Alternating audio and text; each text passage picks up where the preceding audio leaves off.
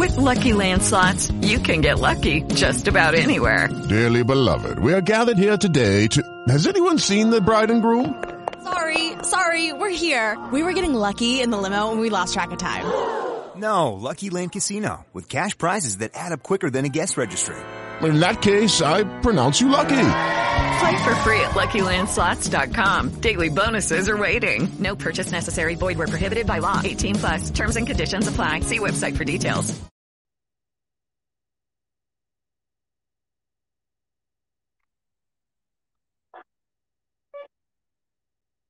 Hola, ¿qué tal? Buenas tardes. Nuevamente nos encontramos en esta aventura de todos los martes. Hola, ¿qué tal? Buenas tardes a todos. Nuevamente nos encontramos en esta aventura de todos los martes y agradecemos a Mundo Holístico porque gracias a ellos, bueno, pues estamos llegando hacia ustedes y una servidora, Lupita Pérez de Celis.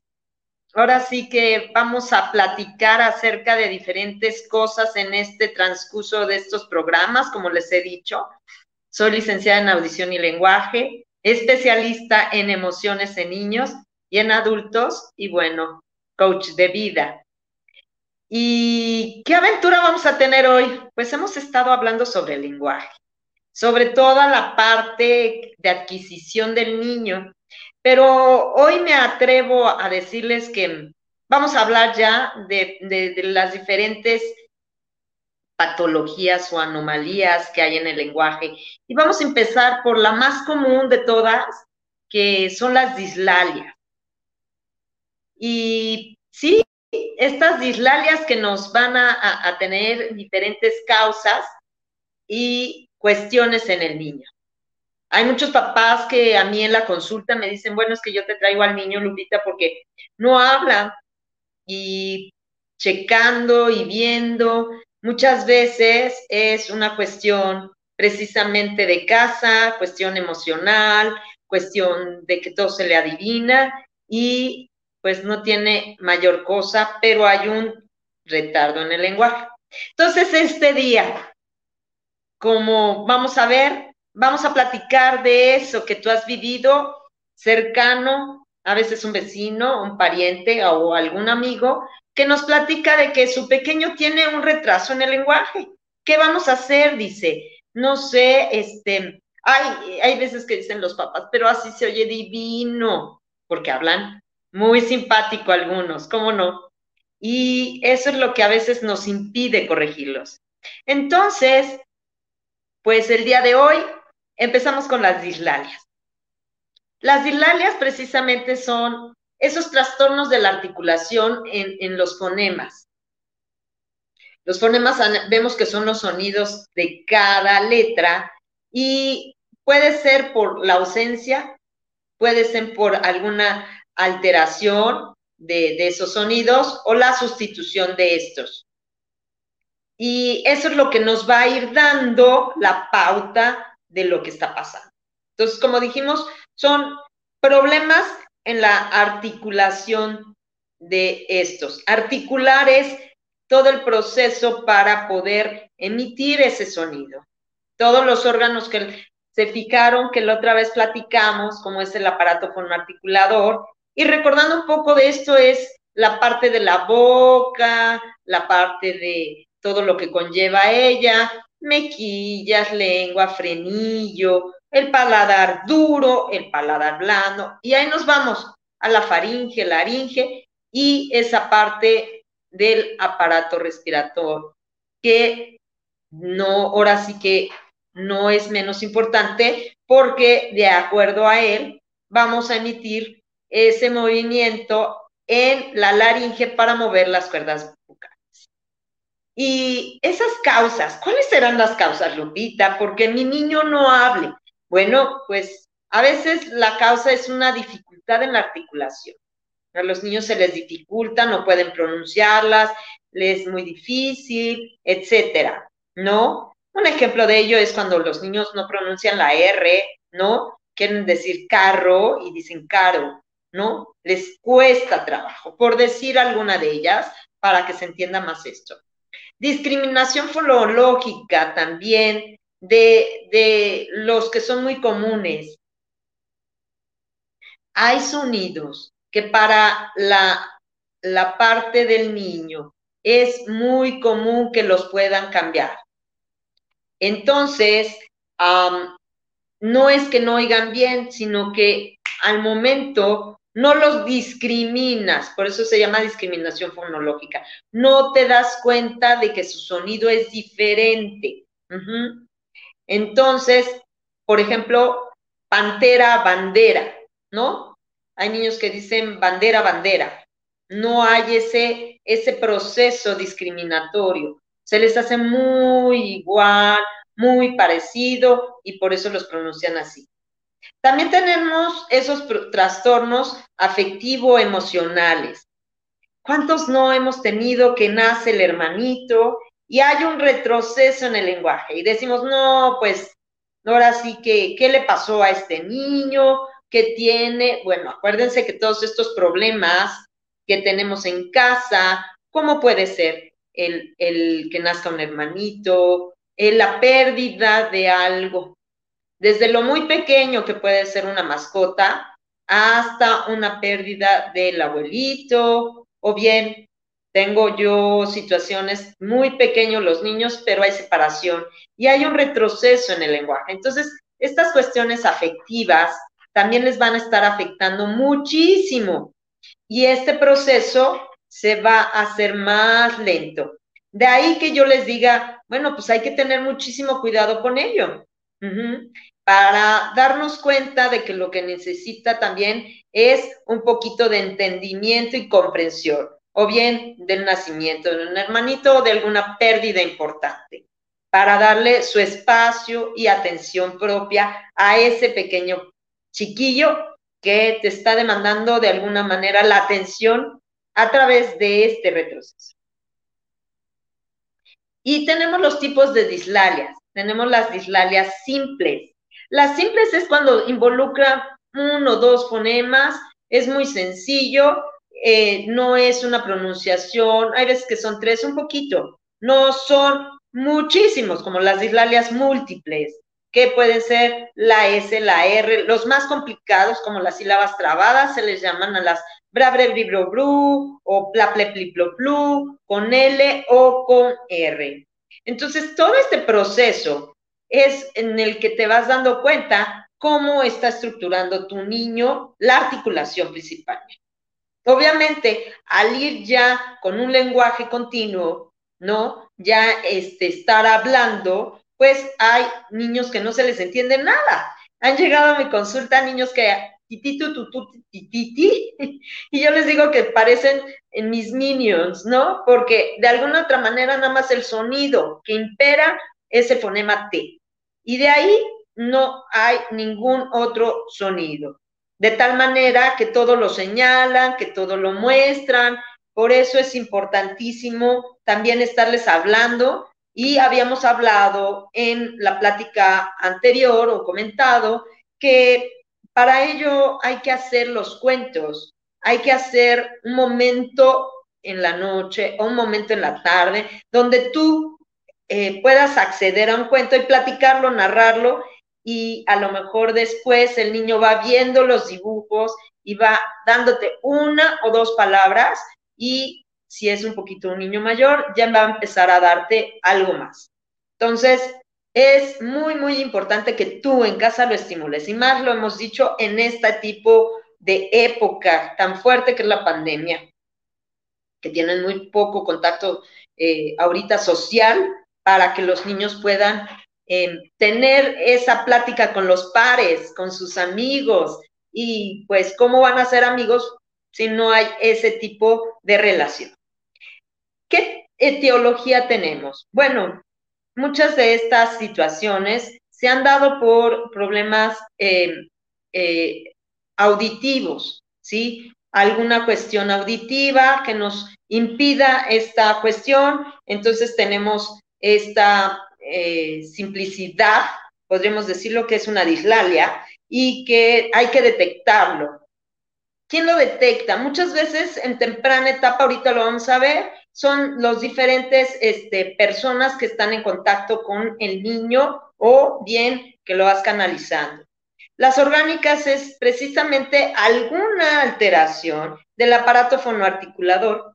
Por ejemplo, tenemos el problema del frenillo, que es muy corto, o hay niños que no tienen movimiento de boca entonces la lengua no se mueve. Al no tener movimiento lingual, pues obviamente no vas a tener punto y modo de articulación de muchos fonemas.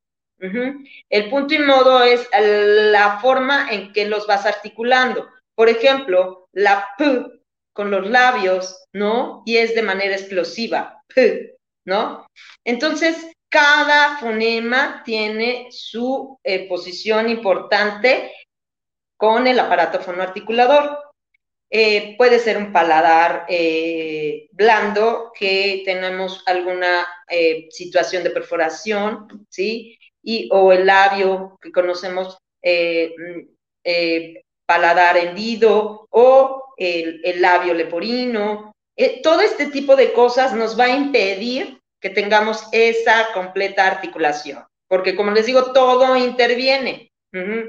Problemas en las cuerdas vocales, eh, ahí tenemos con problemas nasales, que las adenoides estén demasiado grandes.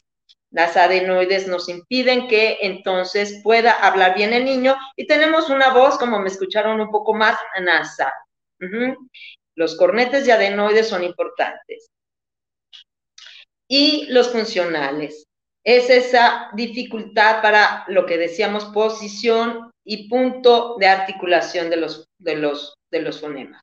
Entonces, bueno, ¿qué tan importante es todos los, todos los órganos que intervienen? Sumamente importantes. Lo habíamos hablado, el oído, la vista, toda la cuestión neurológica. Si también el niño no está comprendiendo claramente, bueno, pues entonces interviene el sistema nervioso. Es una eh, simplicidad a veces, pero decimos, ay, no es que no me escuchó. Y a veces es que no comprende lo que le estás diciendo. De ahí que tengamos que detectar. Por eso, el papel de mamá en casa es bien importante, porque si tú te das cuenta de que tu niño pues no escucha, o bien que tiene esa voz nasal, o has escuchado que tiene a lo mejor una voz más ronquita. Todo esto muchas veces de primera instancia lo canalizamos y lo vemos con el pediatra y le preguntamos, porque se vale. Hay, hay niños que son niños únicos y hijos únicos, y entonces, pues los papás están preguntando, cuestionando directamente con el especialista de primera instancia, que puede ser o el médico familiar, muchas veces, o un pediatra. Y ellos ya podrán hacer un análisis para decir, bueno, pues a lo mejor necesitamos aquí a un foniatra para que pueda a, checárnoslos mejor, pero antes de eso a lo mejor un audiólogo o si no en su momento eh, el otorrino para checar el oído, en fin, ciertas cuestiones que te van a ir em, informando con qué especialista vas a tener que ir para que te pueda checar eh, la parte donde considera el pediatra o hay veces que tenemos neuro eh, del desarrollo, que es el, exactamente el que también te puede detectar cómo está el desarrollo de tu niño y por qué no está hablando. Sobre todo si es una parte a nivel neurológico y que no está teniendo esa comprensión clara o pudiendo reproducirlo. Y no es que tenga algún problema bucal, sino precisamente el sistema nervioso está comprometido. Entonces, como te digo, tendrás que acudir con el especialista idóneo. Y muchas veces de ahí nos canalizan con nosotros, ya sea el pediatra, ya sea a veces la maestra, muchas veces llegan al jardín de niños y ven que no avanza, y no avanza ya una vez que han estado en contacto con otros niños, eso ayuda muchísimo, pero mm, mm, no ven que avance y que también a veces ahí es donde las maestras dicen, oye, yo le hablo al pequeño y no me hace caso, o descartar un problema auditivo o si no, un problema a nivel sistema nervioso. Entonces, neurológico. Pues vamos a ir con el terapeuta de lenguaje, con una servidora, y entonces ya nosotros tendremos que aplicar una prueba para determinar cómo se encuentra tu pequeño. ¿Qué es lo que vamos a hacer? ¿Hacia dónde nos vamos a dirigir? ¿Qué son las cuestiones? Y muchas veces también nosotros podemos ir estando eh, eh, viendo eh, qué otro especialista nos puede apoyar. Porque a primera instancia puede oír, pero no hay discriminación fonológica, entonces vamos a trabajarla como terapeuta, pero puede ser que sea un problema auditivo. Y no de primera instancia vas a ordenar una prueba con un audiólogo, etcétera, una audiometría. Vamos a ir viendo poco a poco para que esto también se vaya estableciendo y podamos discriminar correctamente cada problema. Pues ves, hay muchísimas cosas que tenemos que saber sobre el problema del lenguaje de tus niños y yo creo que estamos en la posibilidad de poderte ayudar siempre que te acerques al especialista adecuado. Y como yo les decía, esta prueba nos va a permitir, como les digo, determinar cómo se encuentra. Y nos llegan los niños y me dicen, oye, pero, pero bueno, es que sí le entiendo y no a veces, eso se llama jerga, cuando los papás entienden y cuando los que no le entienden son gente ajena. La jerga es el lenguaje que se utiliza en casa y que te dices, ah, ya le entendí, fíjate que me dijo que quiere su leche. ¿Y tú, en qué momento dijo eso? Pero bueno, ya es un lenguaje muy, muy eh, de unión entre mamá y el pequeño o entre los abuelitos y el pequeño. Y en las pruebas de lenguaje siempre vamos a checar la sustitución. Las sustituciones son los cambios que se tienen de una letra por otra. Por ejemplo, si quiere decir eh, eh, rata y dice lata. Es que la lata estaba coliendo, ¿no? Entonces ahí notas cómo sustituye la R por la L, ¿no? Son sustituciones. Y ahí es donde nosotros tenemos que ir marcando cuáles son las letras que está cambiando o viendo. Hay omisiones. Por ejemplo, el apato. Me puse el apato en mi pie. El apato es el zapato.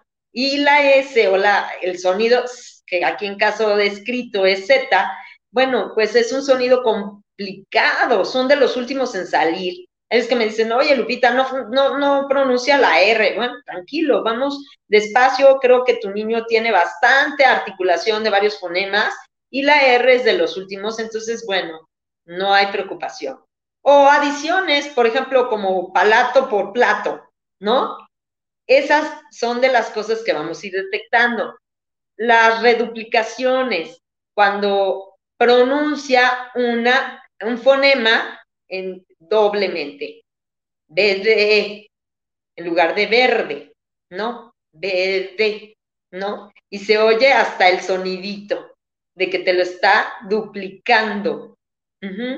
Y hay inversiones que, bueno, son geniales. El cocholate. Yo quiero un cocholate, mm, me encanta el cocholate, ¿no? O me gusta el cocholate, porque la S tampoco la pronuncian esa. En fin, todo esto se hace una serie de ejercicios y de juegos con una batería determinada para que tu niño pueda ser em, evaluado y distinguir exactamente. De ahí que se haga un plan de acción para que tu pequeño se pueda atender personalmente y lo podamos checar de manera individual, porque eso es lo importante. Cada niño tiene que tener su traje a la medida y no puedes hacer un, en conjunto trabajar. A lo mejor la Miss de, de, de grupo, la maestra de grupo en el kinder, puede hacer ejercicios que estimulen, pero no está atacando a un niño específicamente con el lenguaje. ¿Qué recomendaciones te doy a ti como, como papá, en casa. Oye, Lupita, ¿qué puedo hacer ahorita si yo tengo este pequeño que está teniendo ciertas cuestiones? Uno, por favor, háblale despacio a veces, porque siento yo que a veces le hablamos muy rápido, pero sobre todo a él también enseñarle a hablar despacio. A veces nosotros, ellos imitan mucho lo de lo que hacemos nosotros. Ya habíamos hablado que muchos adquieren, o la mayoría adquiere tantas palabras que tú pronuncias. Y las van jugando durante el día. Entonces, hablar despacio, eso le va a ayudar al pequeño.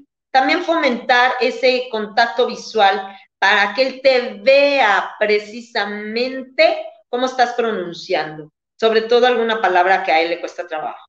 Entonces, es muy importante que te vea para así apoyarlo todavía más. Y algo que yo sufro muchísimo es que las abuelitas, sobre todo, que son un encanto y, son las mejores, les adivinan todo, saben perfectamente lo que quiere el niño.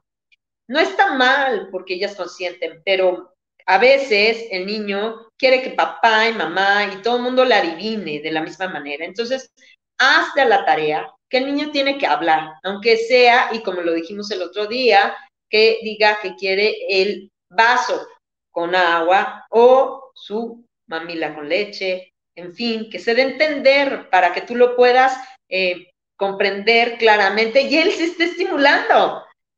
Son cuestiones que te van a ayudar a ti como papá para que él vaya adelantando. No le adivines, porque es muy fácil decir que, ah, quieres esa leche. Y nada más porque te señaló, ¿no? Hay veces que hasta el dedito parece el dedito que manda, ¿no? El de allá, el de acá, ya claramente te dijo que quería el avión, ¿no? Y se tienen a veces un lenguaje gestual y manual y de sonidos tan genial que se dan a entender hasta con la persona que va pasando. Entonces, de ahí que yo les diga que tengan mucho, mucho cuidado con estar adivinándoles a los niños, porque si no, no avanzamos. Ellos son súper inteligentes y ven la manera de que continúen igual. Y evitar correcciones negativas, no hacerlo enfrente de todo mundo, no hacerlo sentir mal, eso es importante. Y no hablarle en sílabas. Esto es maceta, tres sílabas aparte, ¿no? Entonces, muy silábico. Pórtate bien, fíjate, ¿no? Y lo hacemos más claro. Bueno, pues tu niño no es que no entienda, parece que a veces lo tratamos o, como un niño que no oye. Pero bueno, esas son todas mis recomendaciones, más los ejercicios que habíamos acumulado la semana pasada para que puedas llevarlos a cabo. Y bueno, no sé si hasta el momento podamos tener alguna alguna duda, si podemos tener comentarios, estaría genial, porque eso nos ayudaría muchísimo para ver cuál es la, la, situación en donde los niños los pudiéramos ayudar más. Si tú tienes alguna mm, duda, alguna cuestión con tu pequeño, házmelo saber. Y bueno, ahí está también mi correo, va a estar, eh, eh, eh, ahora sí que mi WhatsApp lo puedes marcar y poder aclarar algunas dudas que tengas. Y también, ¿por qué no? Si para ti es más fácil ubicarme en Facebook, pues hazlo. Allí podremos tener más contacto también.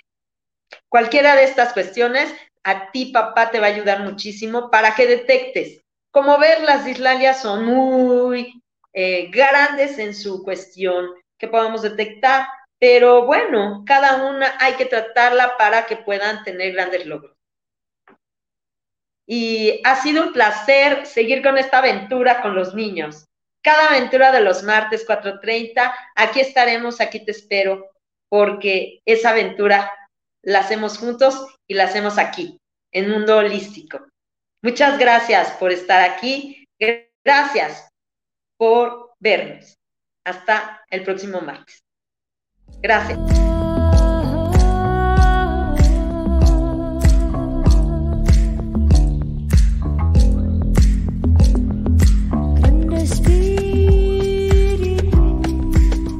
With the Lucky Land slots, you can get lucky just about anywhere. This is your captain speaking. Uh, we've got clear runway and the weather's fine, but we're just going to circle up here a while and uh, get lucky. No, no, nothing like that. It's just these cash prizes add up quick. So I suggest you sit back, keep your tray table upright, and start getting lucky.